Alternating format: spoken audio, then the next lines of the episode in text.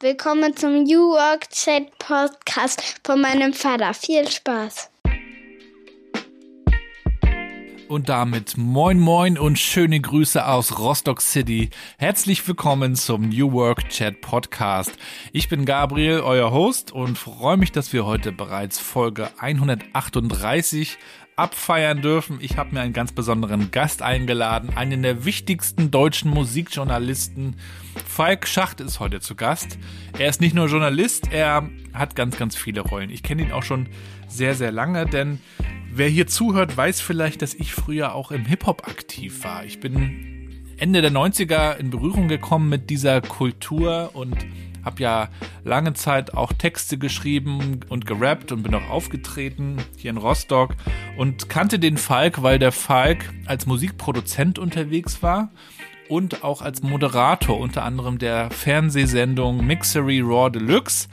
Und Falk war aber später auch dann immer wieder an anderen Stellen zu sehen und zu hören, ja, denn er hat Sendungen moderiert, er hat ähm, Podcast gestartet, den großen Podcast Schacht und Wasabi kennt ihr vielleicht.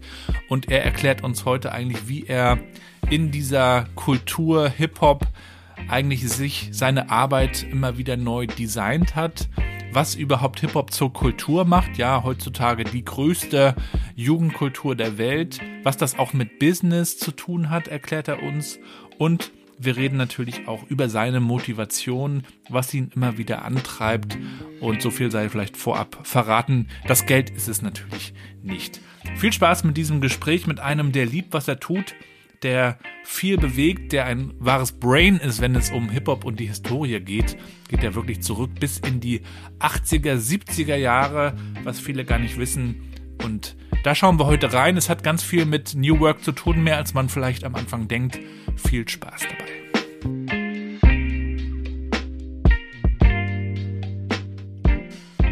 Ja, moin und willkommen zu meinem Podcast New Work Chat. Ich freue mich sehr, dass Falk heute zu Gast ist. Schöne Grüße aus Rostock. Moin, moin. Von wo aus sendest du heute, Falk? Die, direkt aus meinem Schlafzimmer äh, in Hamburg. Und äh, äh, sag mal bei euch Moin auch Moin Moin. Ist das ein Hansestadt? Ja, die Jüngeren.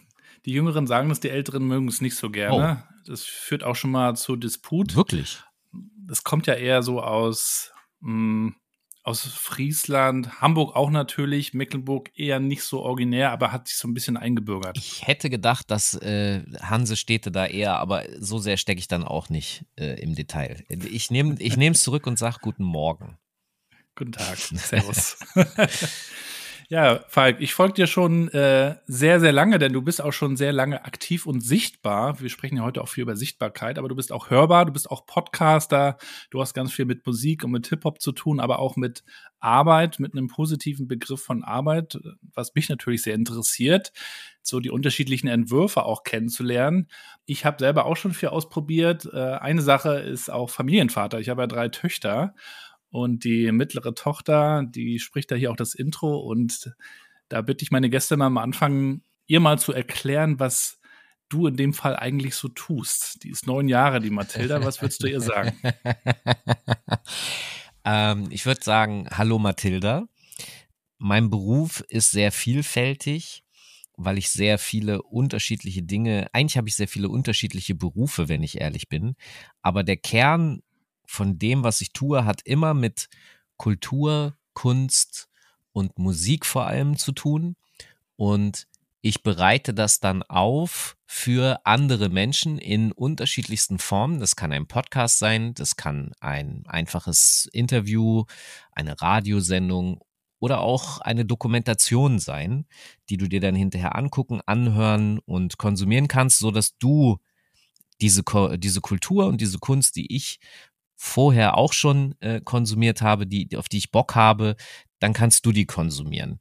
Das, das ist eigentlich der Kern meines Berufs. Und manche nennen das Journalist, andere nennen das Produzent oder Quatschkopf, ja, weil ich, weil ich ja so viel äh, rede und so, ja. Das Ding ist ja aber in der Schule kommt dann immer die Frage irgendwann auf, was willst du mal werden? Und das ist ja so schwer auch für Kinder. Also da gibt es einen Traumberuf, so wie Prinzessin oder Reiterin oder sowas, sagen dann meine Mädels.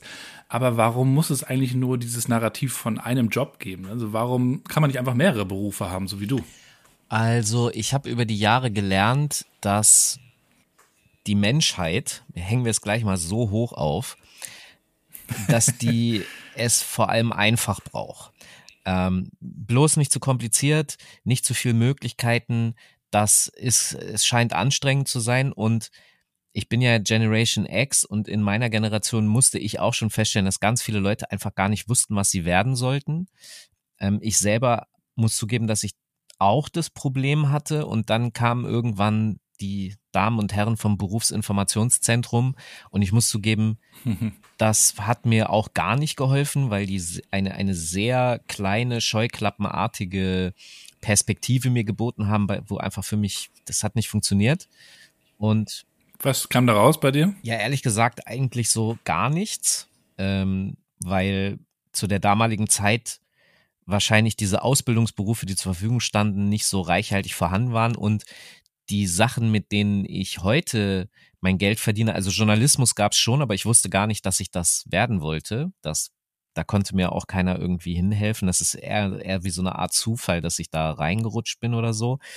Ähm, und es werden halt sehr oft die Dinge angeboten, die schon vorhanden sind, also die Wege, die bekannt sind. Ich kann das natürlich auch nachvollziehen, aber mir hätte es sehr geholfen, wenn man die ganzen Berufe, die noch nicht als Ausbildung vorhanden sind, äh, wenn man die vielleicht dargestellt hätte. Das ist heute tatsächlich viel einfacher. Ich sehe heute sehr viele Berufe, ähm, die um Bewerbungen ringen und so weiter, die jetzt keine normalen Ausbildungskriterien oder so erfüllen.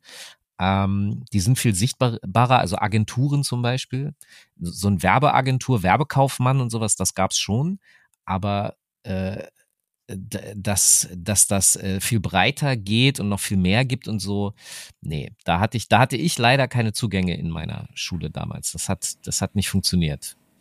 Ja, früher, ich kenne das auch noch, da gab es dann im Bits diese großen Rechner, die so hoch wie tief waren und dann hat man da vorne so die Fragen beantwortet und dann kam irgendwie so ein Ausdruck und dann standen da so seltsame Berufe drauf und ganz am Ende stand dann aber irgendwas mit Multimedia. Das klang interessant. das ist auch schon lange her. Aber ähm, interessant, dass es, dass heutzutage so viele Berufe entstehen wie Content Creator. Also wenn man das uns früher gesagt hätte, Content Creator, ich meine, früher gab es noch nicht mal Social Media, als wir zur Schule gegangen sind, äh, das ist schon spannend. Und insofern ist natürlich für die Kinder eigentlich auch gar nicht wichtig, was es schon gibt, was schon vorgeprägt wurde, sondern was eigentlich alles entsteht, ne? Ja, gleichzeitig, also ich bin ja auch ein Content Creator.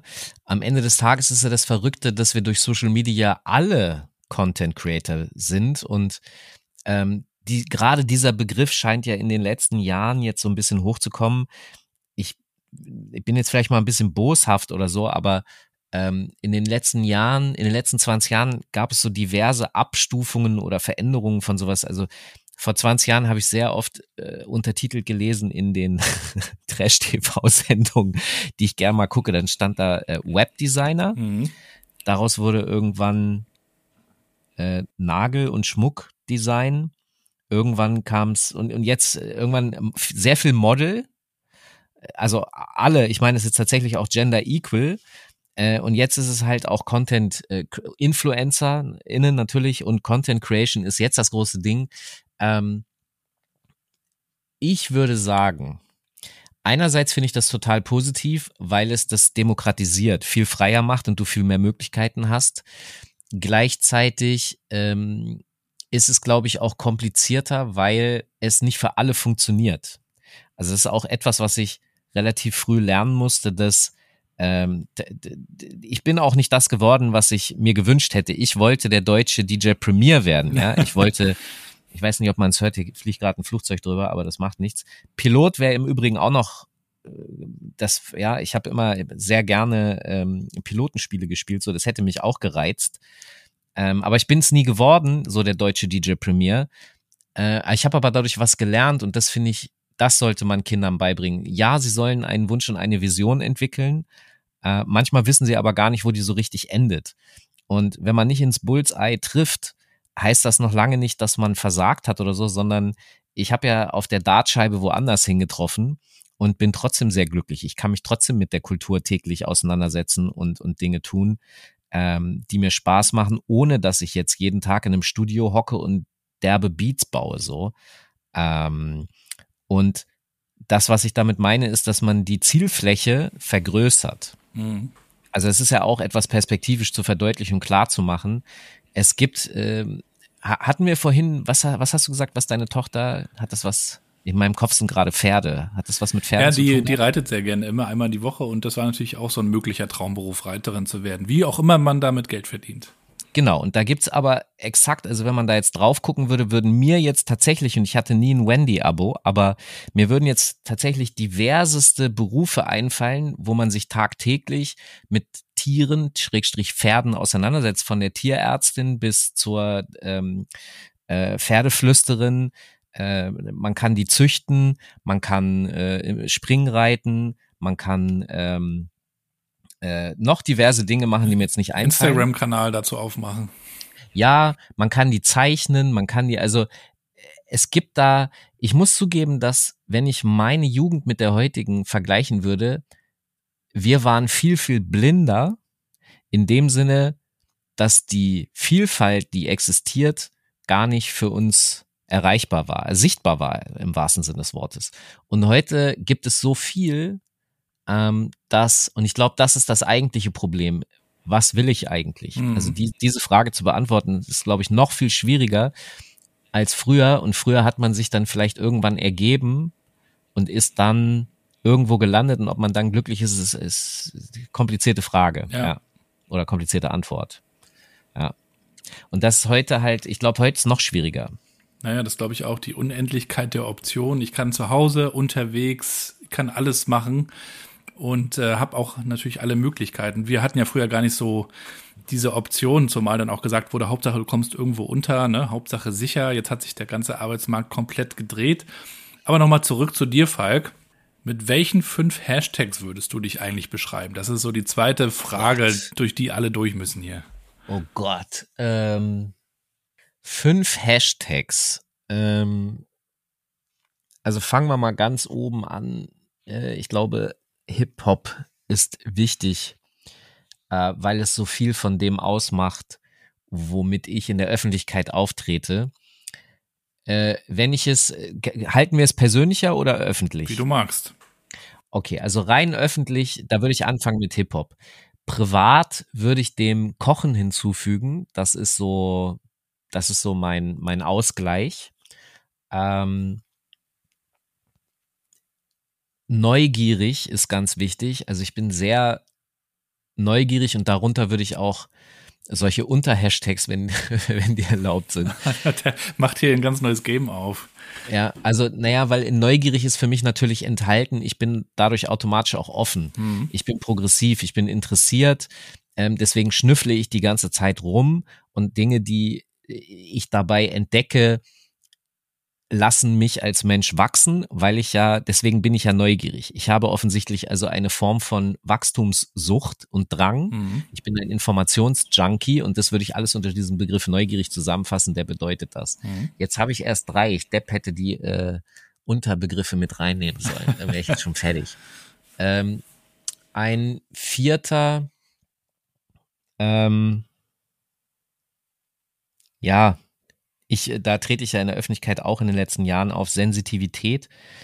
Ähm, das heißt, ich habe begriffen, dass ich äh, eine, eine hochsensible Person bin. Das hat was mit meiner Sensorik zu tun und mit meinem Aufnahmevermögen und, äh, ähm, Vermögen und das hat auch etwas mit der Neugierde zu tun. Ich bin neugierig, weil ich sensitiv bin. Ich brauche also Infos und das bedingt sich wiederum mein, mein Junkietum ist dann im Sektor Food und Hip-Hop.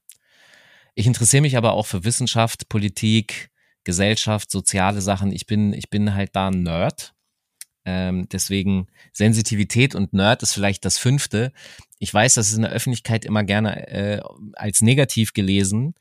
Ähm, da möchte ich dann aber mit dem fünften einfach mal eine Fahne hochhalten, weil es sind die Nerds, die am Ende des Tages die Gesellschaften und überhaupt die Welt, die Menschheit voranbringen ich mach's mal ganz platt in einem Satz, ohne Nerds würden wir noch in der Höhle hocken, ohne Licht und ohne alles. Ähm, es sind genau diese neugierigen, interessierten, leicht verschrobenen, äh, schwer zu fassenden Personen, die sich in Dinge einbuddeln und to zu totalen Experten werden, die wir liebevoll heute, wenn dann, als Wissenschaftler bezeichnen. Auch wenn ihre Ergebnisse gerne mal äh, anstrengend für den Rest der Menschheit sein können. Aber meist nutzt man die Dinge, die sie erfinden, die sie erforschen, die sie äh, schaffen, um voranzukommen. Äh, genau. Und jetzt vielleicht eine kleine Wand, vielleicht äh, haben wir so viel erforscht und so viel geschafft und so viel ausgenutzt und ausgebeutet, dass wir jetzt irgendwann mal von der Wand stehen. Ähm, das ist dann die negative Seite von Nerdtum. Aber ja, ich glaube, das sind fünf Begriffe, die mich ganz gut zusammenfassen. Wer dich kennt, könnte noch locker weitere dazufügen. Produzent, Podcaster und, und, so, und. Ja. Das sind ja so ja. die, ja gut, die kennt man ja. Obwohl nicht jeder kennt dich, ja. Würde natürlich auch gerne mal wissen, wo, wo kommst du eigentlich her? Und ja wie bist du eigentlich auch zu, zu Hip-Hop gekommen? Du hast das ja auch als ersten Hashtag angeführt. Das ist ja auch mhm. ein Thema, das uns beide verbindet. Ja. Ähm, ich bin ja in den, um jetzt mal ganz kurz den Anfang zu machen, in den, es gab ja in der DDR bei uns auch eine Hip-Hop-Kultur, äh, von der Voll. viele ja gar nicht wissen, dass es sie gab. Ähm, aber darüber hinaus äh, bin ich so Mitte der 90er so richtig damit in Berührung gekommen. Ich glaube 94 Dream Team, Chris Cross, ich glaube Chris Cross war sogar 93 Jump, das wirst du wissen. Aber so diese Zeit und dann CDs, Booklets mit Rappen, das kam dann alles so bei uns. Du warst noch eher am Start. Erzähl mal, wie war das bei dir? Ja, also wir haben gerade äh, vorher, bevor das äh, die Aufnahme lief, haben wir ja kurz nochmal geguckt. Also ich bin sechs Jahre älter als du ähm, und deswegen habe ich so ein bisschen diese 80er-Rutsche noch mitgemacht. Ähm, Breakdance ist der richtige, äh, intensive erste Anschlusspunkt. Ähm, das heißt, so ab 83, 84 habe ich angefangen zu breaken, weil mich das total fasziniert hat. Also meine Generation, die Generation X, ist ja die Generation, die tatsächlich mit dem ersten Star Wars Film konfrontiert ist. Es ist die Generation, wir haben die Mondlandung selber, äh, also ich zumindest nicht mehr mitbekommen, aber dieses ganze Thema Weltraum, so die Menschheit ist aufgebrochen zu neuen Ufern, die grenzenlos sind. Ähm, in diesem Kultur, in dieser Kulturzeit bin ich groß geworden und da sind dann natürlich Roboter ein Riesenthema, wenn sich also Menschen wie Roboter bewegen können, Kraftwerk, so, das ist alles so, wow, krass. Das, ich wollte unbedingt breaken und genau so sein. Ähm, und es hat dann ein paar Jahre gedauert, bis ich alles nachvollziehen konnte, wie es zusammenhängt. Das hat aber auch damit zu tun, dass medial nicht so viel los war. Es gab drei Fernsehsender. Wenn ich jetzt eure zwei aus der DDR dazu zähle, dann hatten wir fünf Fernsehsender. Ich habe sehr gerne ähm, Pitti Platsch und so. Euer Kinderfernsehen war einfach das viel derbere als Wir hatten ja noch einen dritten Kanal und zwar den dänischen. What? Der dänische kam rein bei uns in Rostock. Den habe ich leider nie bekommen, aber ähm, dann hattet ihr auch drei Kanäle ähm, also ne, die drei Westdeutschen, das war dann äh, ARD, ZDF und NDR. Das ist sehr begrenzt. Ich bin dankbar für die äh, British Forces Broadcast System, BFBS, das waren die, die Sender der englischen Soldaten. Äh, da lief auch ziemlich viel Rap und so bin ich über die 80er in diese Kultur hineingewachsen. Es war einfach das, was mich immer interessiert hat. Ähm, in Hannover, ne? In Hannover. Und ähm, aber da dann, waren keine Amis stationiert bei euch, oder? Sie nee, waren nee, weiter südlich. Genau, die sind weiter südlich, die sind so verantwortlich für Bayern, Baden-Württemberg. Also Fanta 4 ist ein sozusagen amerikanisches Produkt. Äh, man kann sagen, die Norddeutschen, da, da haben halt immer die, die Engländer gehockt und die sind dann eben verantwortlich für, naja, ist ein bisschen komplexer für Jan Delay, aber ja, es, es waren die Engländer. Und so bin ich dieser Kultur immer wieder ausgesetzt gewesen. Es gibt natürlich diesen Zusammenbruch, so ab 85 ist, hat keiner mehr gebreakt. Es waren sehr wenige Leute noch unterwegs und deswegen ist das wirklich einfach so eine Untergrund- und Subkultur gewesen, die oft viel in, in linken ähm, Jugendzentren und so zelebriert werden konnte ähm, und sonst eigentlich nicht so viel Raum bekommen hat, weswegen wir sehr wenige waren. Für uns waren äh, natürlich die wichtigsten die englischen Soldaten, ähm, weil die in Norddeutschland stationiert waren und eben mit ihren Radiosendungen uns diese Kultur näher gebracht haben. Man muss da auch zugeben, dass tatsächlich, ich habe das irgendwann mal für mich recherchiert, die Kabelfernsehen und die, und die Privatmedienkultur kam in Deutschland ja tatsächlich erst Ende der 80er und ist aber in Amerika, England direkt nach dem Zweiten Weltkrieg äh, losgegangen. Das heißt, die haben da einfach schon mal 30, 40 Jahre Vorsprung, was diese medialen Verbreitungswege und auch Mengen betrifft. Und deswegen hatte die, die Hip-Hop-Kultur da auch schon immer so einen Vorsprung in den Ländern. Und deswegen haben wir dann eher so im Nachgang partizipiert. Und als dann die Mauer fiel, ist das, glaube ich, für ostdeutschen Hip-Hop noch mehr so der Fall gewesen. Und mal ganz platt gesagt, während Tiefler und Jalil schon Neptunes-mäßig mit Major Deal im Club getanzt haben, hat der Rest halt noch ziemlich den 90er-Film gefahren. Persönlich hat mich das sehr abgeholt. Und als ich diese Szene entdeckte, die in Ostdeutschland einfach noch viel roher und erdiger vorhanden war, äh, muss ich zugeben, war ich auch ganz froh, so, weil ich mich da etwas heimischer gefühlt habe als zu dem damaligen Zeitpunkt in dem, in dem westdeutschen Kram, die einfach die ganze Zeit partout so klingen wollten wie die Neptunes. Das hat mich nicht so abgeholt damals. Wobei die Neptunes ja schon nochmal deutlich nach der Wende kamen, ne? Ja, ja, das ist, das ist das, was ich meine. Ihr hattet also ganz platt gesagt, in den ostdeutschen Regionen hab, kann ich den Eindruck haben, es ist so ein bisschen vergleichbar mit Schweiz.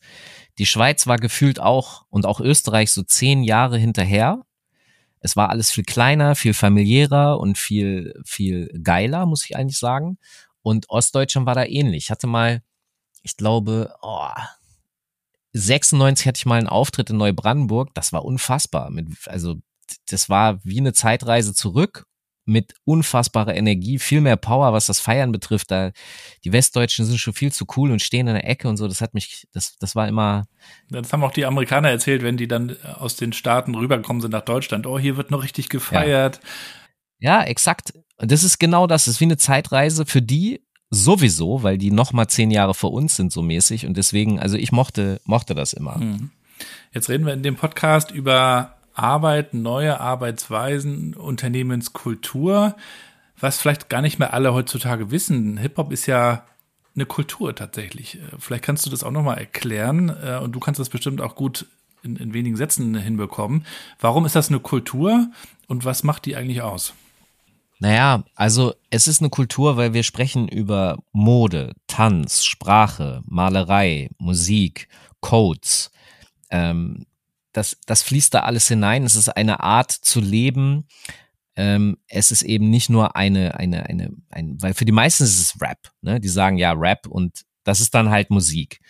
Aber es ist eben ein Zusammen, äh, eine, eine, ein Verbund von eben vielen dieser Dinge plus wir haben da sehr viele Einflüsse von anderen Kulturen, über die wir uns sehr oft nicht bewusst sind. Also zum Beispiel gibt es im Hip-Hop diesen Satz Each One Teach One, ähm, den, den sehr viele in Deutschland, wenn sie sich mit der Hip-Hop-Kultur auseinandersetzen, gerne benutzen, um zu sagen, ey, wir supporten uns gegenseitig, wir, wir haben ein, ja, ein Netzwerk von Freunden, die sich unterstützen und so weiter. Ähm, die Herkunft dieser, dieses Satzes ist aber eben aus der Sklaverei. Und äh, da geht's halt darum, dass keine Schulen besucht werden konnten. Und wenn du etwas gelernt hattest, dann war das sehr wertvoll und du warst ein sehr mächtige, eine sehr mächtige Person und diese Macht, ja, mit äh, Spider-Man, mit viel Macht kommt viel Verantwortung, die musst du dann auch weitergeben. Also jeder Einzelne, der etwas gelernt hat, gibt es bitte weiter. Daher kommt dann auch die Oral History und so etwas und das ist dann eine Vorstufe auch von Rap, also die ganze Zeit reden und so weiter. Ähm, und diese kulturellen Codes und Zusammenhänge, die stecken alle in dieser Kultur und ähm, deswegen ist es mehr als jetzt irgendwie ein Musikgenre und irgendwie eine, eine Technik, Text drüber zu bringen. Das ist es nicht. Es ist eine Art zu leben. Und ich weiß nicht, wie es bei dir war in den 90ern, als man auch noch eine ganz spezielle Art hat, sich zu kleiden, ja, mit auch sehr weiten Hosen.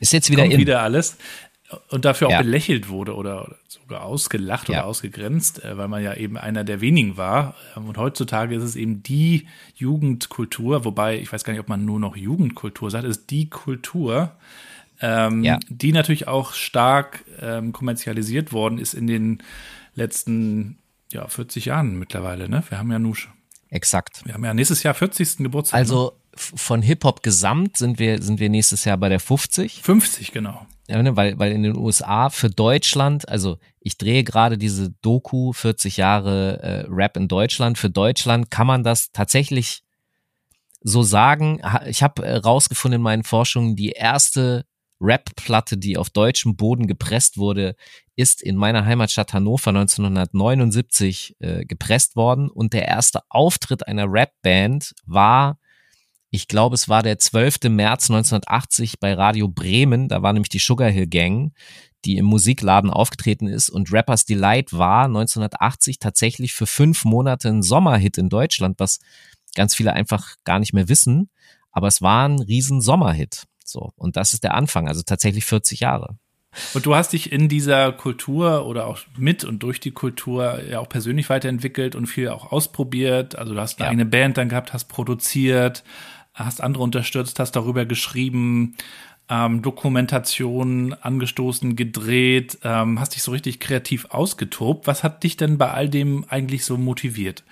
Oh, das ist jetzt ganz schlimm zu sagen, aber ich kann nichts anderes. Also natürlich kann ich irgendwas anderes, aber ich bin da nicht so glücklich drin, wie wenn ich mich über dieses Thema unterhalten darf, weswegen ich eben da auch so viel weiß und äh, so viel gelernt habe.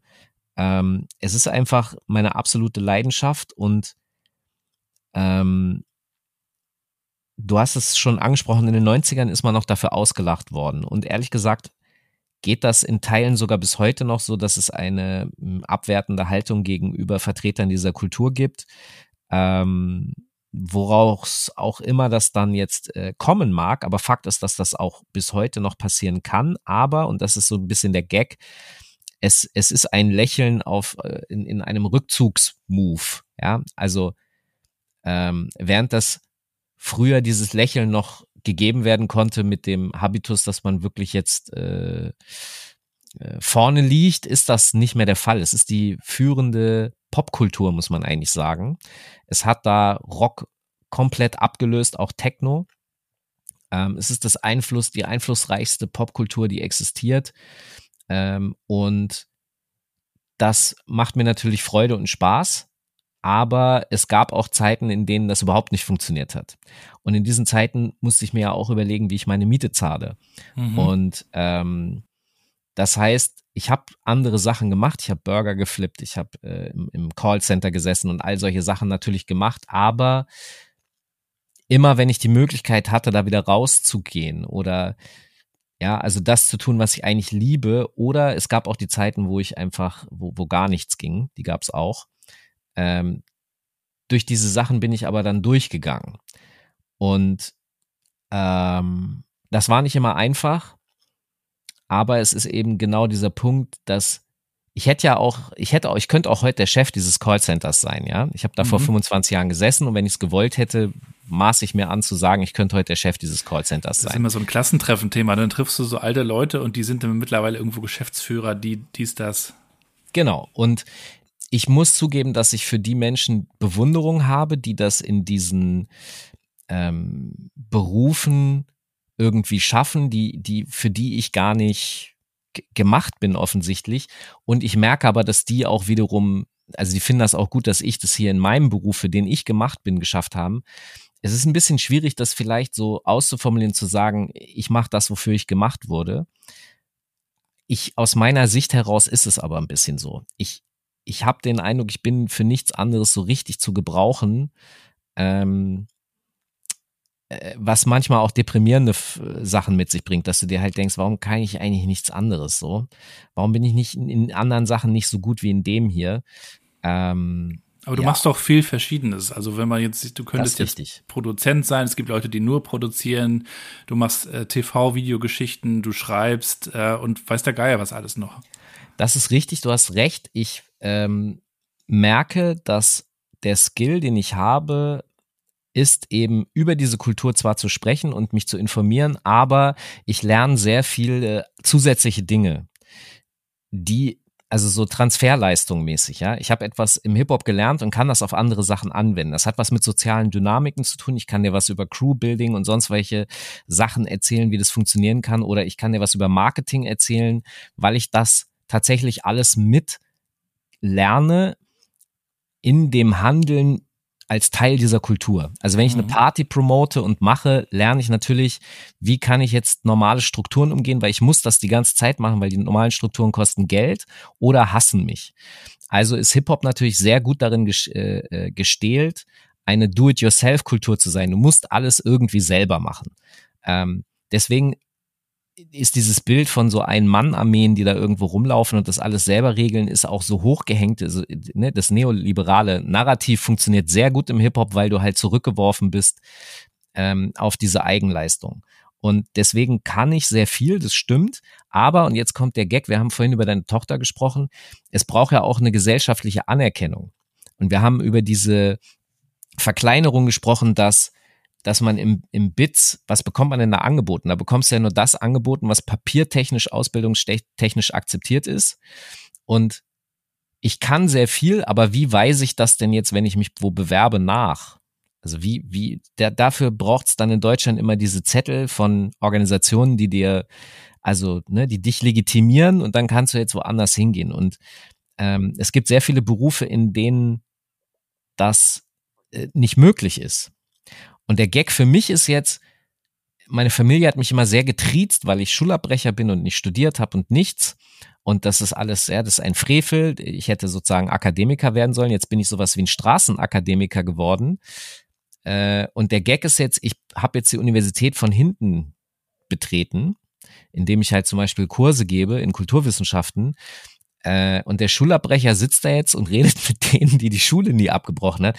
Das ist natürlich für meine Familie so, äh, was, wie, hä, warum? Aber die Erfahrung, die kann, die kann ich nachweisen im Öffentlichen, weil ich ja öffentliche Belege habe. Er hat diese Sendung gemacht, er hat das gemacht, er hat die Partys gemacht. Aber äh, was wäre, wenn ich jetzt in einem unsichtbaren Sektor so eine Expertise erlangt hätte? Also es, unsere Gesellschaften machen es uns auch nicht so einfach, mhm. ähm, wenn du nicht in den normativen Wegen dich bewegst. So.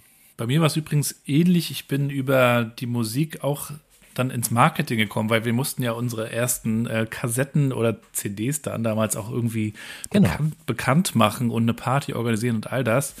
Und du bist kam, eigentlich ein Problemlöser, ne? Das genau, ist, du musst kreativ Punkt. sein. Für mich ist es Kreativität eigentlich das verbindende Element. Ähm, und das hatte ich beim Texte schreiben. Dann ging es um Artwork, wo du dir mit Leuten irgendwie Gedanken machst. Dann geht es um die Party, dann geht es um Social Media. MySpace war so ja auch so ein großes Social Network, was 2004, 2005 so groß war. Und dann kam ich so zum Bloggen und dann habe ich dann irgendwann auf Agenturseite im Social Media Marketing gearbeitet, dadurch aber eigentlich auch nur. Und dann geht das so weiter. Und ähm, was ich spannend finde, ist, ähm, diese Haltung, die man dann auch kultiviert dadurch, also dieses Problemlöser hast du gesagt, so dieses kreative Element. Und dann sieht man ja irgendwie, es öffnet sich immer Türen, wenn ich in Bewegung bleibe. Aber ich muss natürlich auch irgendwie immer weitergehen und dann lerne ich Leute kennen und dann ergibt sich dadurch was, so wie im Musikbereich mit Songs, die entstehen, Kollabo-Songs haben wir immer gesagt, ja, mit Leuten, die man dann dadurch und über den und so weiter. Und das finde ich das Spannende auch an der Hip-Hop-Kultur, dieses dieses Netzwerken, diese Verbindung von eigentlich Leuten, die sonst in der Gesellschaft nichts miteinander zu tun hätten, oft, die aber einfach durch dieses Ausprobieren, kreativ sein, äh, einen gemeinsamen Nenner haben. Und dann fand ich auch nochmal cool diesen, diesen Spruch, den hat Talib Kweli entweder geschrieben, gerappt oder ich habe es da mal gelesen. If you can walk, you can dance. If you can talk, you can sing. Und diese positive Einstellung fand ich halt auch immer so toll. Also egal, wo du stehst, egal, was du hast, egal, ähm, am Ende sogar wie gesund du bist, du kannst was tun und kriegst Respekt dafür, dass du es machst und nicht, dass du der Beste bist. Ne? Ja, es, es ist das, was du sagst, dass ähm, dieses Vernetzen und dieses Rumreisen, weil Hip-Hop ja äh, in Deutschland in, in, den Anfängen auch sehr stark darauf basierte, dass man, man musste ein analoges Netz schaffen, äh, weil es das Digitale in der Form ja so noch nicht gab. Und als das Digitale sich über das analoge Netz in, in, in äh, sozusagen drüber gelegt hat, das war wie ein Turbo-Booster für Hip-Hop und auch die Menschen, die da drin sind. Und sehr viele Menschen, die ich aus dem Hip-Hop kenne, sind eben exakt in, in kreative oder, oder beim Marketing ist ja am Ende des Tages auch eine Form von Kreativität und so. Äh, das, was du im Hip-Hop erlernen kannst, kannst du an ganz vielen Stellen im Berufsleben anwenden. Und ähm, deswegen bin ich zum Beispiel eine Person, wenn ich jetzt Leute einstellen müsste, ja, wenn ich jetzt irgendwo im HR sitzen würde, äh, würde ich nicht so viel auf eben diese förmlichen Sachen äh, Wert legen, weil die sagen mir zwar auch bestimmte Dinge, aber jemand, der, der aktiv in der Handlung ist, der lernt eigentlich viel realistischer und viel genauer, was passiert und seine, seine Ergebnisse sind auch viel greifbarer als jetzt eben auf dem Papier. Das heißt, dieses, die, das Normative, du merkst, ich als Schulbrecher habe da schon immer ganz offensichtlich ein Problem mit gehabt. Das hat, das war nie so realistisch. Ich würde es auch nicht so verdammen. Heute aus der Rücksicht muss ich sagen, ähm, es ist auch nicht unwichtig, auf gar keinen Fall. Es ist mehr die Frage, wie man es macht. Und Bildung und, und äh, dass Menschen etwas lernen. Also sie lernen auch außerhalb der Schule. Es wird immer so getan, als lernt man nur in der Schule und nur in der Universität. Und das ist natürlich totaler Quatsch. Diese Überbewertung nervt mich in Deutschland. Das ist dieses, vielleicht ist das auch ein sehr persönliches Ding, weil ich diesen Akademiker-Drift aus meiner Familie habe. Ja, du bist nur was wert, wenn du jetzt diesen Abschluss hast, wo ich immer so denke, na, what the fuck? Also das, sorry, aber das ist einfach, ich verstehe es auch nochmal, weil ich natürlich sehr viel darüber nachgedacht habe, weil mich das beschäftigt hat, weil das ein großer Konflikt ist. Verstehe das auch aus einer Weltkriegsbiografie heraus, ja. Das, das liegt alles in Trümmern und man muss irgendwie vorankommen und gucken, wie kann man das hier wieder aufbauen. Ähm, ja, verstehe ich. Ist jetzt aber ein anderes Land, meiner Meinung nach. Ähm, und äh, ich würde mich freuen, wenn mehr Respekt für diese Dinge, die man eben nicht an der Uni oder Schule lernt, äh, größer wäre. Oder andersrum, wenn wir die Bildung in der Schule und der Uni so umdrehen, dass das einfach viel besser verzahnt ist und funktioniert mit der Realität. Mhm. Ja. Was auch immer das am Ende konkret bedeutet. Aber ich habe den Eindruck, dass das, also es wird ja heute in weiten Teilen noch so gemacht wie vor 100 Jahren Bildung. Und das, wir sind nicht mehr vor 100 Jahren. Sorry, da, da, da muss man was machen. Ja. Du hast gerade gesagt, äh, im Arbeitsleben oder in Unternehmen kann man eigentlich viel von Hip-Hop lernen, von der Einstellung, von der Kultur, von den Leuten, die damit oder da drin arbeiten. Jetzt gibt's ja auch viele, die aus dem Hip-Hop kommen und, ähm, und, und das so ein bisschen in die Arbeitswelt oder in die Unternehmenswelt auch reinbringen. Ja. Wie äh, zum Beispiel Philipp Böndel und Toxic mit The Ambition, mit der Agentur, die sie gegründet haben. Ja. Die waren ja hier auch schon zu Gast und äh, haben ein bisschen davon erzählt. Jetzt gibt's dann wieder andere, die würden sagen, das ist ja totaler Kommerz. Ja. Also wenn man sich das nochmal anschaut, wo man herkommt, ja, also eher so gesellschaftskritisch, Werbung, böse und, und heute ist das alles eine große Marketing, Branding, whatever Geschichte. Ähm, wie guckst du da so drauf? Also ich kann die Kritik natürlich nachvollziehen. Ähm, ich habe vorhin schon die die linksgeprägten Jugendzentren und so weiter erwähnt, die, die sind wichtig und es ist bedeutsam für mich bis heute. Das sind safer Spaces, in denen ich mich heute noch sehr wohlfühle, wenn ich da durchlaufe, weil es halt, ähm, es ist wie ein Kinderzimmer für mich so ein bisschen. Ähm, und ich habe mir aber als Kind auch immer gewünscht, dass die gesamte Gesellschaft Hip-Hop versteht und cool findet. Ich wollte in einem Hip-Hop-Land leben. Ähm, Jetzt haben wir sozusagen nach 40 Jahren das so in ziemlich weiten Ansätzen hinbekommen, dass es eben diese Dynamiken gibt, wie die Ambition und so weiter. Und ähm, ich verstehe, was man unter Ausverkauf versteht. Gleichzeitig, wir leben in diesem Kapitalismus. Ich bin nicht zufrieden, wie der Kapitalismus jetzt die letzten 20 Jahre in diesem Land gestaltet wurde. Davor habe ich das als Kind nicht so richtig alles verstanden. Was ich historisch weiß, ist das da auch schon nicht immer sehr glücklich gestaltet worden. Ich kann mir das auch vorstellen, dass man das gerechter umsetzen kann. Aber Fakt ist, dass wir in diesem äh, Kapitalismus leben und Vermarktung ein Teil davon ist. Und was ich immer wichtig finde, ist, dass es ein Geben und ein Nehmen ist. Firmen, die rein auf Nehmen basieren, haben meiner Meinung nach aber auch keine Zukunft, weil ich das muss man mit Mitarbeitern auch umsetzen. Und ich habe den Eindruck, dass es immer schwerer ist, für solche Unternehmen Mitarbeiter zu finden, die Bock haben, das durchzuführen, weil ohne die geht's am Ende des Tages auch nicht. Und den demografischen Wandel haben wir noch gar nicht angesprochen. Ähm, das heißt, eine Form von Verantwortung muss auch eine Firma umsetzen, also auch ähm, die Sektoren, in denen es äh, sehr stark um so etwas wie Vermarktung geht. Ich bin zum Beispiel eine Person, ich würde nicht für jeden Auftraggeber arbeiten. Auch ich muss da Abstriche machen. Manchmal ist es so, wo ich mir denke, uh, ja, müsste man vielleicht nochmal einen Moment drüber nachdenken und dann tut man es doch. Es gibt aber auch ganz klar Marken, die ich ablehne. Und mit denen Zum arbeite Beispiel? ich. Zum Beispiel? Ganz vorne ist der Springer Verlag. So, also ich drehe jetzt seit ein paar Jahren Dokumentationen und ich bin mehrfach angefragt worden für Dokumentationen aus diesen, es ist ja ein großes Medienunternehmen, es ist ja nicht nur äh, die Bildzeitung an sich, ähm, äh, da sind noch andere Medienunternehmen und da bin ich angefragt worden, dafür zu arbeiten. In meinem, in meinem Fachbereich.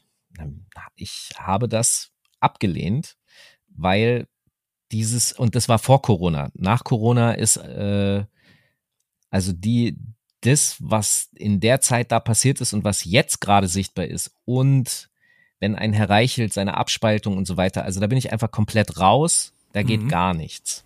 Äh, und das war aber vor Corona schon so. Also ich habe auch diese Aufträge vor Corona abgelehnt. Äh, jetzt ist es einfach nur wie so eine Bestätigung dessen gewesen, was ich schon immer gedacht habe. Ähm, und da halte ich mich dran. Am Ende des Tages wird es Leute geben, die da sich nicht dran halten. Also ich sag mal so, die, die, da wo ich für angefragt wurde, die, die Jobs haben dann andere gemacht, KollegInnen von mir. Ich persönlich finde es schwierig. Ich habe mit denen da auch in dem Sinne drüber gesprochen äh, da meine persönliche Meinung äh, zu gesagt. Im Endeffekt müssen die das dann ganz am Ende auch selber wissen, wenn sie, wenn sie sich damit wohlfühlen, okay, cool. Aber das ist so meine persönliche Haltung dazu. Ähm, insgesamt möchte ich eine Form von Vermarktung sehen, die die Kultur ernst nimmt und respektiert, dann habe ich nicht so ein starkes Problem damit, wenn in dieser Vermarktung es rein nur wirklich um den Ausverkauf geht oder ein sozusagen so Mitnahme oder sowas, dann kann ich damit auch nichts anfangen. Dann kritisiere ich das auch. Ich ähm, Vielleicht hat das ja auch mit den Hip-Hop-Werten im weitesten Sinne zu tun, weil da ging es ja immer um Respekt. Und wenn man dann merkt, eine, ein Unternehmen, das, das dich vielleicht engagieren will, nutzt am Ende andere aus oder spielt es auf dem Rücken von anderen, dann ähm, ist es natürlich nicht so cool. Also Respekt ist natürlich, das setze ich sowieso mal voraus, ja. Also ähm, das ist eigentlich für mich eine menschliche Voraussetzung. Wer da nicht respektvoll umgeht, der hat sowieso den Schuss nicht gehört. Ähm, dass man überhaupt um Respekt kämpfen muss, ist schon so, so eine Absurdität. Aber das geht eigentlich für mich noch einen Schritt weiter, weil ich das eben voraussetze, dass es sowieso da ist. Ähm, wenn ich jetzt eine Firma habe, äh, die sich um Sportartikel oder sowas kümmert oder eben im Sportsektor ist und ich beschäftige mich dann mit der Hip-Hop-Kultur, weil da gibt's natürlich weil die Hip-Hop-Kultur, wenn man das jetzt erweitern will, ist eben nicht nur Malerei, Kunst, sondern da gehört natürlich sowas wie Basketball und solche Sachen auch dazu, weil es halt eine Black Culture ist. Und damit habe ich aber automatisch als Firma und auch als kultureller, ich nenne es jetzt mal Vertreter, ja, äh, habe ich eine Verantwortung gegenüber dieser schwarzen Kultur und der Community, weil ich mir die ja nehme und mit ihr arbeite und, und eben äh, Teil dieser Kultur sein möchte. Dafür muss ich aber dann auch etwas zurückgeben. Also Chuck D hat mal gerappt äh, äh, in Richtung Nike, dass so, äh, ne, die kriegen aus der Hood Liebe und das ist auch cool, aber dafür sollen sie auch was zurückgeben. So, sie sollen nicht nur die Kohle nehmen, weil es ist ja auch nicht nur das Bargeld an sich, was da käme, sondern es ist ja der ganze Image-Transfer. Es ist ja die, diese Coolness, die, die, äh, die Aufladung durch diese Kultur, die da stattfindet bei einer Marke, und dementsprechend soll die dann äh, das erkennen, wertschätzen und zurückgeben. Und zwar tatsächlich auch in Form einfach von Geld, ganz konkret Projekten. Ähm, ein, ein äh, Kollege von mir, der im, in dem Sektor, äh, wo es um Armut geht, sehr aktiv ist, ein Kollege, Olivier David, hat mal letztens gesagt, ähm, Respekt, also arme Menschen brauchen keinen Respekt, was sie brauchen, sind Geld und Chancen ganz konkret. Und äh, exakt das ist es auf den Punkt gebracht, auch in diesem Sektor. Es geht um Geld und Chancen, die müssen zurückgegeben werden. Wenn, wenn ich das sehe, wenn das funktioniert, dann ist das für mich vernünftig umgesetzt. Hat dieser Image-Transfer auch stattgefunden, als Lidl und Azad zusammengerappt haben, äh, zusammengearbeitet haben? ähm, in welche Richtung ist nur die Frage, ist, ne? Es ist lustig, weil ich tatsächlich äh, zu dem Zeitpunkt mit dieser großen Marke auch gesprochen habe und ihnen gesagt habe, dass sie bitte gucken müssen, wie sie das, äh, wie sie das regeln und das, wo Fallstricke sind und so weiter. Aber, und das, das ist halt auch natürlich der Fall, ähm, ich sag mal, Beratungsresistenz äh, gibt es überall. Ähm, und Punkt. ja. Ja. Lass noch mal über deine Arbeit sprechen. Du ja. bist dann in Projekten auch tief drin, ähm, nerdest dich da so rein, hast du ja auch beschrieben, mit deiner Passion. Wie bist du produktiv? Hast du so Hacks, die du teilen kannst, was dir hilft? Also es gibt ja die unterschiedlichsten Sachen. Einige stehen früh auf, andere machen das, andere schmeißen das Handy weg. Was hilft dir? Also ich merke, dass ich zum Abend hin viel aktiver werden kann, äh, weil mich einfach das Daily Business nicht so rauszieht. Ähm, ich merke, dass die Wochenenden produktiver sind, was sie nicht sein sollten, weil ich da eigentlich privat sein soll und ich auch diese mh, hm, ausgleichenden Freiräume brauche, damit ich nicht ganz wahnsinnig werde. Ähm, und das ist es dann ganz grob schon. Den Rest versuche ich da drumherum zu bekommen und zu organisieren. Ähm, bisher gelingt mir das noch ganz gut. Ich muss aber zugeben, dass äh, also die, die Auftragslage ist, ist gut und funktioniert. Und ich muss jetzt teilweise, ich versuche nicht abzulehnen im eigentlichen Sinne, sondern ich versuche dann eher weiter zu vermitteln und KollegInnen abzuhucken und zu sagen, ey, ich kann jetzt nicht, red mal mit der Person so, ähm, die kann dir da auch weiterhelfen ähm, und versuche das so zu regulieren. Oder dass ich vielleicht eher beratend tätig bin, dass ich also nicht ganz aktiv den ganzen Tag in einem Projekt drin hängen muss, sondern sagen kann, okay, pass mal auf, ich habe eine Idee, kann man so und so machen. Äh, wir treffen uns einmal in der Woche, reden darüber, ich gebe dir Tipps. Ähm, ich habe auch Gewerke, Personen, die das umsetzen können, die kann ich, kann ich mit reinholen und eher so. Also das heißt, wie soll ich sagen, ich, es gibt den Gedanken, ob man das nicht in eine Firma umsetzt äh, und sagt, du, hast, okay, du machst alles allein, ne? Ich mache alles allein. Naja, ich hole mir halt Hilfe. Ne? Ich hole ja, mir ja. für Projekte hole ich mir Hilfe. Äh, ob man das mal in eine feste Firma gießt, wäre halt die Frage. Irgendwie bin ich da noch nicht. Das ist das eine Frage von Mut oder von Timing oder wovon? Es reizt mich noch nicht im Augenblick. Ich habe für mich, also das Ding ist, ich weiß, wo meine Stärken sind, ich weiß aber auch, wo meine Schwächen sind. Und ähm, die, die, die Person, die mir die Schwächen ausgleichen kann, dauerhaft in, in einem festen Projekt äh, for life so mäßig, die ist mir tatsächlich noch nicht über den Weg gelaufen. Oder die hängt in anderen Strukturen, die das so noch nicht möglich machen. Und dann bin ich da jetzt ja nicht irgendwie der, äh, Ehebrecher oder so, der, der versucht zum Ehebruch aufzurufen. Ähm, und solange das nicht der Fall ist, solange werde ich, es funktioniert ja. Also ich bin ja auch happy und habe kein Problem. Von daher mache ich das erstmal so weiter wie bisher. Aber du könntest zumindest so dieses ganze Hip-Hop-Medien-Ding so ein bisschen bündeln und ausbauen, so, eine, so ein Medienhaus bauen, so OMR, da gibt es ja auch Kontakte zu Philipp Westermeier und Co. Also es gab ja schon einige Sachen, die uns im, Letz-, im Laufe der letzten 15, 15, 20 Jahre so begleitet haben, wo du auch gearbeitet hast, so Medien, die es heute so gar nicht mehr so gibt, weil einfach auch diese Passion äh, und dieser Glaube daran vielleicht nicht immer so da ist. Ich glaube, es fehlt so an den Leuten, die das äh, schon lange machen, die das lieben und ähm, auch so kreativ immer weiter dranbleiben irgendwie, weil es ja sehr einfach ist, einfach irgendwo in die Industrie zu gehen. Ja, ja, also entweder sind diese Personen schon in der Industrie und sind dann natürlich arbeitstechnisch gut eingebunden oder wie gesagt hängen in anderen Konstrukten, die sie so schon auslasten, ähm, weil jetzt eine Vision für ein, ein Medienimperium, ja, die hätte ich tatsächlich, aber Ihr hört es hier zuerst. Ihr hört es hier tatsächlich zuerst, das habe ich so tatsächlich noch nie öffentlich gesagt, aber äh, in dem Sinne Ideen und was es dafür braucht, das ist alles vorhanden. Aber ähm, es funktioniert, wie gesagt, für mich im Augenblick ja auch so. Und ich, diese Person, die ich da bräuchte, die ist schlichtweg noch nicht da. Die müsste diese Vision ja auch dann sehen und teilen. Das, das äh, gehört ja auch dazu. Es ist ja nicht irgendwie, dass ich einfach jetzt nur, keine Ahnung, äh, einen Geschäftsführer brauche, der irgendwo sitzt und äh, zehn Stunden arbeitet. Ähm, weil das ist nämlich auch noch so ein Punkt, ich weiß nicht, wie das bei dir ist, aber ich versuche schon, ich habe nämlich das Problem zu trennen zwischen, was ist eigentlich Arbeit und was Freizeit. Das ist auch ein Riesenthema, ja. ja das ist das aber auch sehr wichtig, habe ich gemerkt. Exakt. Und das ist halt so der Punkt, dass wenn, wenn du äh, das machst, was deine Leidenschaft ist, hast du eigentlich keinen richtigen Feierabend. Wenn ich da abends irgendwie, wenn, wenn mich das Fernsehprogramm nervt, ich liege im Bett und ich äh, surf irgendwo im Internet dann mit dem Handy und äh, finde irgendeine verrückte Story, aus der ich weiß, dass ich einen geilen Film machen könnte oder, oder noch viel mehr, ähm, ist das dann jetzt Arbeit oder Freizeit so? Und ähm, es stört mich jetzt auch nicht so extrem, ich kriege das schon hin, aber der Punkt ist, dass das eben sehr fließend ist, weil es mir Spaß macht. Wenn ich jetzt meinen Beruf nicht so geil finden würde, dann wäre ich ja froh, wenn er vorbei ist.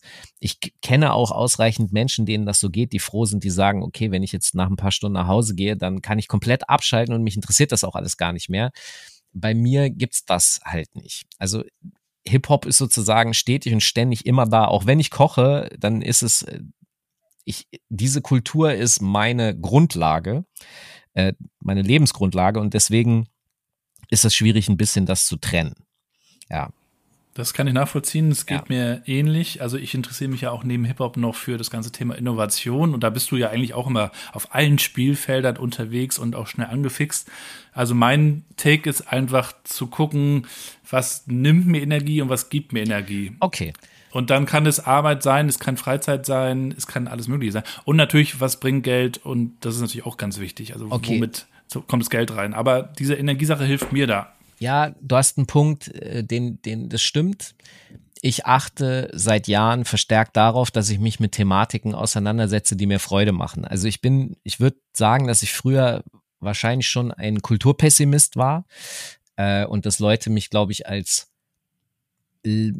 Grandler vielleicht wahrgenommen haben. Ähm, und wenn wir anfangen würden, in diese Thematiken reinzugehen, könnte ich dir auch ein halbes Jahr lang erzählen, was alles scheiße ist, weil ich sehe es ja. Aber ich habe inzwischen gelernt und begriffen, dass das nicht funktioniert, sich nur, also das Erschreckende ist, funktioniert sehr gut für Leute da draußen. Ich sehe das ja auch alles. Ähm, ich folge äh, diversen Schwurbelwatch.de äh, und so und ich gucke mir dann an, was in diesen äh, verschwörungsideologischen Kreisen so passiert, weil ich mich ja informieren muss, auch was da stattfindet, weil mich das, ähm, weil ich mich, das ist sozusagen mein, meine, meine Anti-Steuerung. Mhm. Ähm, und deswegen weiß ich ausreichend, was an negativen Dingen passiert, aber ich muss eine gewisse äh, Psychohygiene einhalten, weil sonst bin ich nicht motiviert, sonst habe ich keinen Bock, sonst möchte ich alles hinschmeißen. Das heißt, ich beschäftige mich mit Dingen, die mir Spaß machen, ich beschäftige mich mit positiven Seiten des Hip-Hops. Es gibt da wirklich ausreichend zu kritisierende Dinge. Das habe ich fünf Jahre in meinem Podcast äh, Schacht und Wasabi auch gemacht, dass wir über die negativen Seiten des Hip-Hops, weil dadurch, dass das so riesig ist, ist ja nicht alles nur äh, blümchenmäßig im Hip-Hop. Das ist ja auch eine riesige Daily Soap, finde ich. Exakt. Und ähm, man kann auch viele negative Dinge erklären. Ja, also ich verstehe sehr gut, warum viele Männer im Hip-Hop äh, toxisch sind. So. Das heißt aber nicht, dass ich das gut finde. Und äh, das kann ich halt benennen und sagen, aber ich muss mich zwischen, also nicht zwischendurch, sondern ich muss mich dann auch mit den positiven Dingen beschäftigen. Und wenn ich dann rausfinde, dass DJ Cool Herc ein Rad gefahren ist ähm, und ich es erstmal lächerlich finde, aber dann bemerke, dass es ultra cool ist, äh, weil ich eine völlig falsche Vorstellung vom Einradfahren habe. Da kommt der Image-Transfer wieder. Genau, dann ist das so, dass ich mir so, das sind die positiven Dinge, die mir den Alltag versüßen, die teile ich dann auch. Das zeige ich dann anderen Leuten und sag so, hier, guck mal, siehst du, der ist ein Rad gefahren und das ist nicht so diese, dieser clowneske Kram, den wir jetzt an der, an der Ampel äh, irgendwie im Kopf haben, wenn da irgendwelche Jongleure rumhüpfen und ein bisschen äh, anstrengend sind, sondern das ist tighter Scheiß, Alter, der ist ein Rad gefahren als zwei Meter Typ, dann sind das so die ähm, schönen Momente, die mich abholen. Ich, mir geht's, ich will halt, ich muss, ich muss es so formulieren, ich muss mich mit den schönen Dingen dieser Kultur beschäftigen, damit ich nicht von den dunklen äh, ertränkt werde. Jetzt habe ich noch mal eine kritische Frage an dich. Also wenn man sich, wenn man bei LinkedIn zum Beispiel unterwegs ist, äh, ja. ich bin jetzt ganz viel auch in diesem ganzen New Work-Thema unterwegs, bist unheimlich schnell in der Bubble drin. Kommst ja. teilweise auch schwer raus. Mhm. Mit Hip-Hop ist es, glaube ich, so ähnlich. Was tust du, um aus der Bubble auch bewusst immer wieder rauszukommen? Ich weiß nicht mal, dass ich drin bin. Ich muss zugeben, dass ich. Das ist eine Matrix. Ja, ich muss zugeben, dass ich äh, Social Media ist eine meiner Schwächen. Ähm, das hat damit zu tun, dass mich das manchmal gibt es so Phasen, wo mich das irgendwie ein paar Wochen äh, macht mir das Bock, Sachen zu publizieren und dann beschäftige ich mich intensiver damit. Die meiste Zeit muss ich aber zugeben, dass Social Media mich eher überfordert. Äh, vor allem also das, ich nutze das sehr gerne, ja. Ich bin wie so ein Staubsauger. Aber ich muss jetzt nicht zwingend zu jedem irgendwas meinen Senf ablassen und ich muss nicht, ich bin in diesem täglichen jetzt aber nochmal das Foto und dieses Posten, da bin ich nicht so drin, weil ja, das langweilt mich irgendwie so ein bisschen und ich, da bin ich deshalb nicht so gut und deswegen dieses Blasen durchbrechen, von dem du gesprochen hast, ich versuche das, indem ich ähm, Menschen folge, die, die außerhalb dieser Blasen so ein bisschen stattfinden. Wir haben uns vor dem Podcast ein bisschen darüber äh, unterhalten, dass es sehr viele Menschen gibt, die sich mit der Popkultur auseinandergesetzt haben, aber nicht innerhalb der, dieser Kultur arbeiten und dann etwas anderes machen. Und diese Personen, die sehe ich, die begegnen mir und dann folge ich denen. Also gestern Abend zum Beispiel bin ich einem äh, New York Times äh, irgendwas Bestseller, ich den Namen habe ich mir jetzt nicht gemerkt. Äh, dem folge ich jetzt seit gestern Abend, weil der auf seinem Account, der steht jetzt nicht für Hip-Hop oder so, aber der hat über das Jungle Brothers Album geschrieben und wie viel ihm das bedeutet hat und wie krass das ist und so weiter. Ähm, und dem folge ich jetzt, weil ich weiß, dass diese Person mir in meinen Feed bei Twitter Sachen reinposten wird, die neben dem Hip-Hop, der ihn interessiert, da werden andere Sachen kommen. Und damit setze ich mich dann auseinander und versuche diese äh, Algorithmen zu sprengen. Twitter ist eins meiner Lieblingsmedien. Ich lösche auch alle, alle paar Monate lösche ich einmal alle Präferenzen und lasse es völlig neu äh, äh, entstehen in der Hoffnung, dass ich aus diesen Blasen rauskomme. Und speziell bei Musik, da finde ich es am allerschwierigsten, ähm, da habe ich jetzt gemerkt, wie ich, wie ich das schaffe. Ich bin wieder in den Urkern zurückgegangen, nämlich den Plattenladen. Mhm. Früher war das so, dass du äh, im Plattenladen, der bestand ja eben nicht nur aus Hip-Hop, sondern der war sehr breit gefächert. Und dementsprechend hast du halt nicht nur jetzt deine Hip-Hop 12 Inches ge gehabt, sondern auch den ganzen anderen Kram. Und ähm, da bin ich jetzt in digitaler Form zurückgekehrt das heißt, ich habe diverse unterschiedliche digitale Plattenläden, äh, welche für Drum and Bass, äh, welche für Rock, welche für äh, ja, äh, Reggae. Äh, und die versuche ich einmal in der Woche abzusurfen und zu gucken, was gibt's an Neuheiten und kann die direkt halt anhören und anklicken. Ich muss da also nicht mehr hin wie früher in den Plattenladen und bin nicht örtlich begrenzt, sondern ich kann das weltweit machen. Was meinst du da konkret? Das, das heißt, dass äh, ich meinen musikalischen Fokus, der in den letzten Jahren also meinst du so Spotify oder meinst du jetzt nochmal nee, irgendwelche Webseiten? Richtig, nee, echte Platten. Spotify hasse ich. also ich hasse die, ich hasse die, die, die Form von äh, Nutzung. Ja? Spotify selber finde ich super, weil 60 Millionen, äh, ja, wenn ich was suche, finde ich da sehr viel. Das finde ich voll geil. Aber Playlisten hasse ich. Also vor allem Playlisten im Sinne von abonnier die und dann kriegst du da immer dasselbe. Das funktioniert für mich nicht so gut, ähm, weil es die, die, die Firma möchte ja das Gegenteil von dem, was ich möchte. Ich möchte Vielfalt und die Firma möchte eher störungsfreien ähm, äh, Einheitlichkeit. Ja. Und deswegen bin ich sozusagen ein Pain in the Ass für Spotify und die Playlisten sind für mich andersrum. So, hat, so war das aber in den 80ern auch schon. Ich fand Radio damals auch ganz anstrengend. Das hat nicht für mich funktioniert. Und dann habe ich einen Plattenladen für mich entdeckt. Und da war ja alles da. Ja. Ich konnte mir ja alles picken und hören. Das hat natürlich gedauert. Die Leute haben mich rausgeworfen, weil ich keine Platten gekauft habe und so, weil ich hatte kein Geld und nichts. Was will diese Nervensäge? Ähm, in digitaler Form ist das aber simpel. So, es gibt weltweit äh, Plattenläden, die ihre Sachen digital reinstellen zum Bestellen und da gucke ich einfach jede Woche. Das sind Soundway äh, in London. Gibt's noch, gibt's eigentlich noch Fatbeats in New York? Äh, die existieren noch, äh, die sind heute hauptsächlich äh, als Vertrieb tätig, aber ja, die existieren noch. Und genau zu sowas surfe ich hin und gucke, was bietet ihr denn am neuen, was gibt's denn da Neues? Und dann interessiert mich das ja, dann höre ich da kurz rein, skipp das ganz schnell durch. Auch so ein Skill, den ich noch aus der Hip-Hop-Zeit von früher vom Beatmaken habe. Ich muss nicht einen Track durchhören, um den zu fühlen. Mir reichen tack, tack, tack, so drei, vier, fünf Sekunden, dann weiß ich, was da passiert. Äh, und so check ich das und dann weiß ich, den Song will ich haben und dann ganz schlimm, dann lade ich mir den als MP3 runter, weil ich will den selber haben zum auch benutzen. Ne, ich kann mit einer, mit einer Playlist kann ich keine DJ-Mixe machen. Also lade ich mir die MP3s runter, habe die da liegen und kann die dann auflegen mit meinem DJ-System. Ja, da, da ist es jetzt, da ist der Fortschritt jetzt so an mir vorbei, dass ich, also da kann ich nicht mehr mitgehen. Da muss ich leider stehen bleiben und sagen, sorry, das mach, das hat, das funktioniert noch nicht so richtig für mich. Ja, spannend. Aber Vielfalt, das ist der entscheidende Punkt. Vielfalt, ja. Die Blase zersprengen. Ja. Es ist halt sehr, sehr einfach, das so weiterzumachen, so sich treiben zu lassen und dann sich einfach nur noch zu bestätigen. Und ich glaube, dadurch kommen halt auch schnell so gefährliche Blasen, äh, Ja. wie jetzt eben auch in der Corona-Zeit von den Impfgegnern und auch jetzt Ukraine-Thematik, Leute, die das immer nur noch bestätigt bekommen und es wird auch ein bisschen krasser noch. Ja. Man muss sich, glaube ich, selbst auch immer wieder mit anderen Sichten beschäftigen. Warum tickt die denn so und warum ähm, gehen die denn jetzt montags auf die Straße?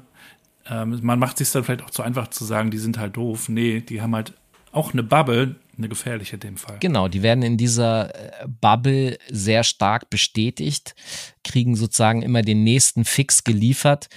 Wenn man das umdreht, ist das ja theoretisch in der, in der anderen Bubble auch so. Hm. Und äh, diese Bubblen äh, haben dann sozusagen zwar gegenteilige Richtungen, aber die Mechaniken innerhalb dieser Bubblen funktionieren schon sehr ähnlich. Und wenn es da keine, kein, kein Kontakt, keine Überschneidung gibt, und ich muss aber zugeben, es wird auch nicht einfacher. Also der Dialog funktioniert ja auch nicht wirklich immer, weil ähm, die, die, die Bestätigung macht ja dann irgendwann auch so süchtig, dass d- derjenige, der mit der gegenteiligen Meinung kommt, der ist dann einfach nur anstrengend und ein Problem. Aber das ist äh, offensichtlich ein weltweites Thema gerade. Falk, letzte Frage. Mhm. Du hast viel gemacht, hast uns heute auch ein bisschen mitgenommen, warum du das tust, wie du das tust, was du nicht tust, für wen du auch nicht Mhm. arbeitest. Du bist nicht motiviert durch Kohle. Also Nein. ist bestimmt, bestimmt schön, aber das motiviert dich nicht. Was, was ist Erfolg für dich, Falk?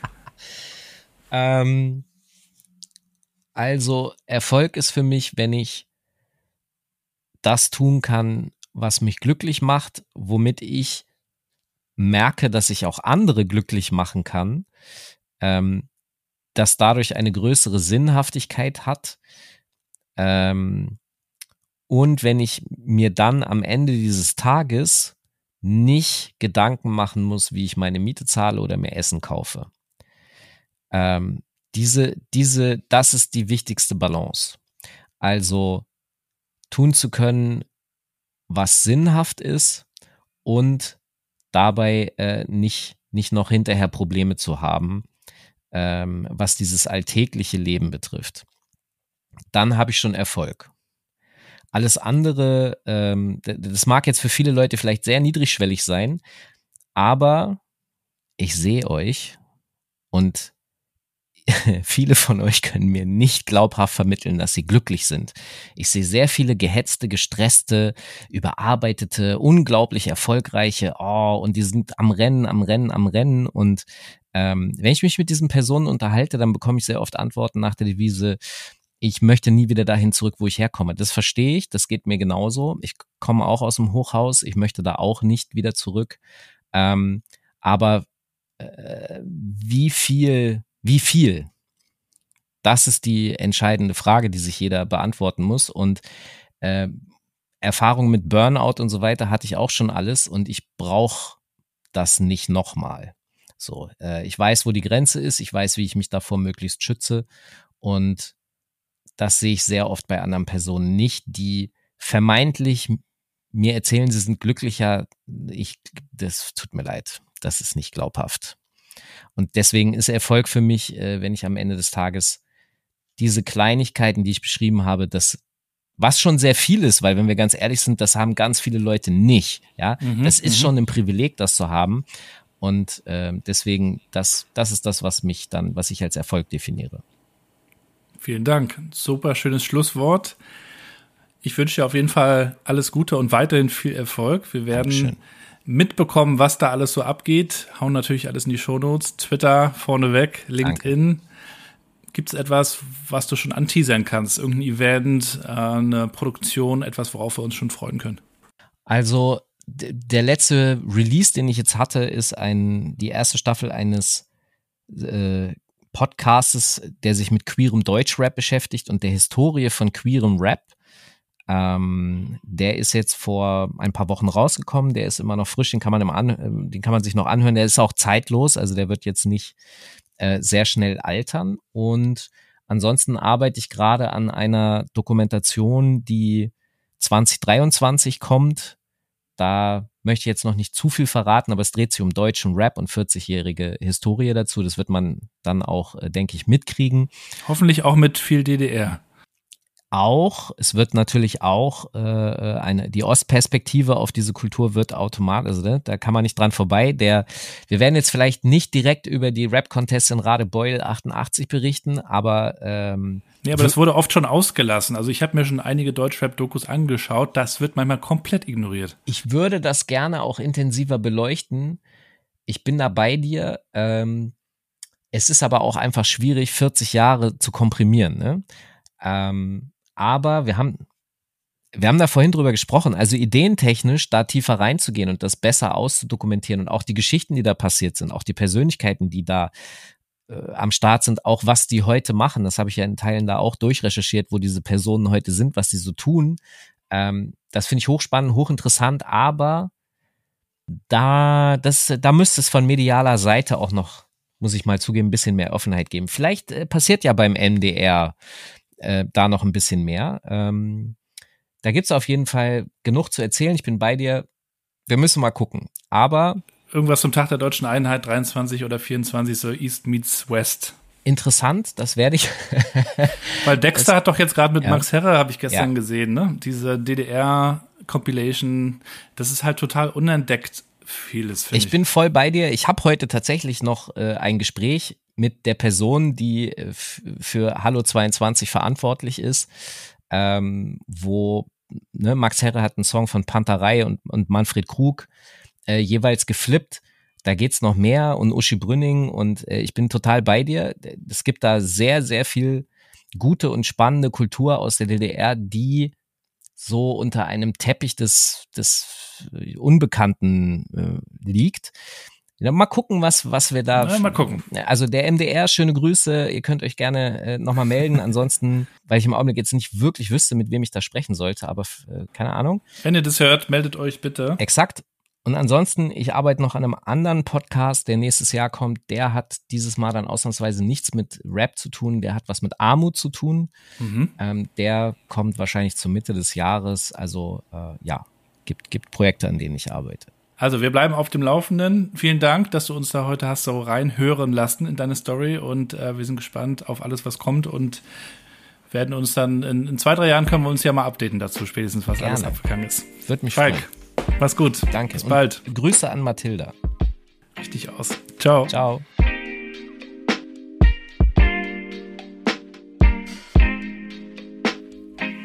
Und damit sind wir schon am Ende der heutigen Episode. Folgt dem Falk mal. Ich packe euch sein Twitter und sein LinkedIn mal hier in die Show Notes. Und ja, vielleicht schaut ihr auch einfach mal bei YouTube nach. Da gibt es noch so richtig viel Material. Und checkt mal seinen Podcast aus, Schacht und Wasabi.